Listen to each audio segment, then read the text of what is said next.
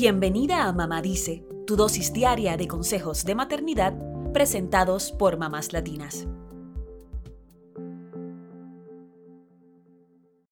El mindfulness está en boca de todos.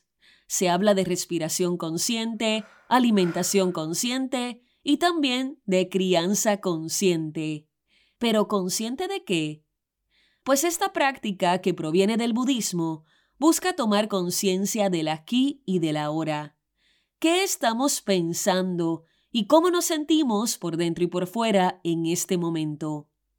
También implica mirar el mundo con aceptación y sin juzgar. Llevado a la crianza, esto significa desconectar el piloto automático y prestar atención a por qué en ocasiones reaccionamos como lo hacemos ante ciertos comportamientos o situaciones con nuestros hijos. El mindfulness nos propone responder menos emocionalmente, sin agredir de ninguna manera y desde un lugar más pensado. Porque detrás de nuestras reacciones automáticas pueden aflorar traumas del pasado o esquemas de crianza. Y para no repetirlos, se requiere un trabajo personal para reflexionar acerca de cómo fuimos criados.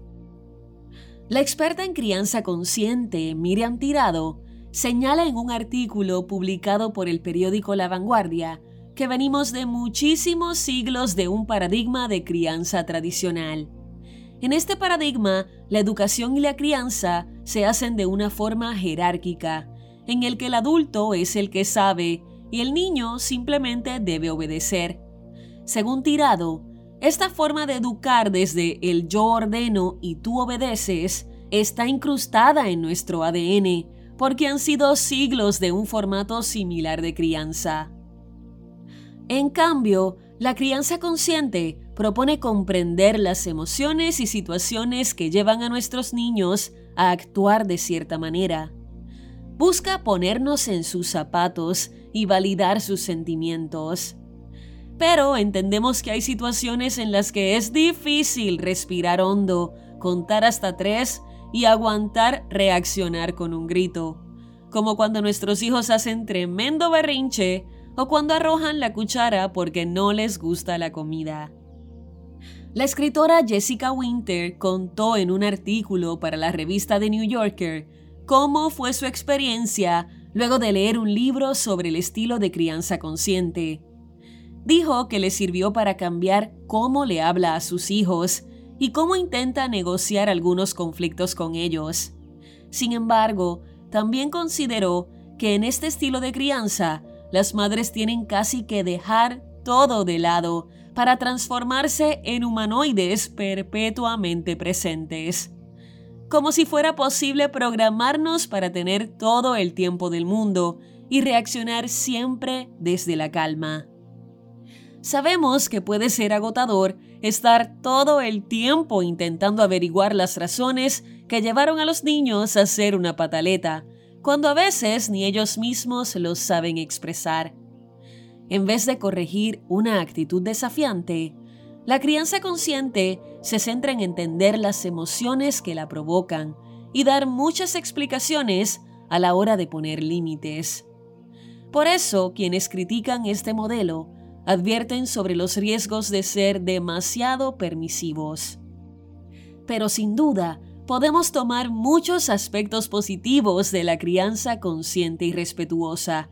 Por ejemplo, tomarnos tiempo para escuchar con atención qué nos está tratando de expresar nuestro niño y ponernos en sus zapatos. Aceptar las situaciones sin juzgarlas y sin pensar en el futuro si hoy el pequeño no se duerme o no come zanahoria, no significa que siempre vaya a ser así. Tomar conciencia de las emociones y el bagaje detrás de nuestras interacciones con los hijos. Y regular nuestras reacciones para que no sean automáticas, sino pensadas. Un artículo publicado en el sitio Healthline enumera algunos beneficios de la crianza consciente y que están respaldados por la ciencia.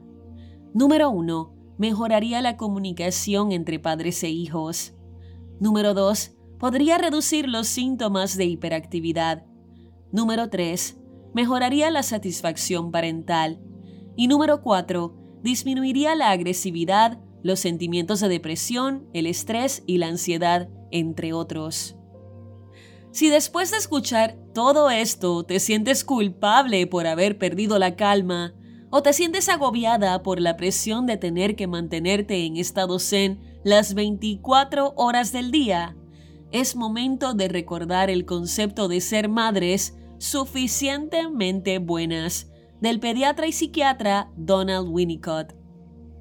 Según su teoría, no hace falta que seamos perfectas para criar hijos emocionalmente sanos. Hace falta que estemos presentes y disponibles cuando podamos y todo lo que podamos. Hay que saber que vamos a fallar, porque fallaremos más de una vez, pero lo importante es levantarnos al día siguiente, sabiendo que tenemos una nueva oportunidad de hacerlo aún mejor. Eso es todo por hoy. Acompáñanos el lunes con más consejitos aquí en Mamá Dice y síguenos en mamáslatinas.com, Mamás Latinas en Instagram y Facebook y Mamás Latinas USA en Twitter.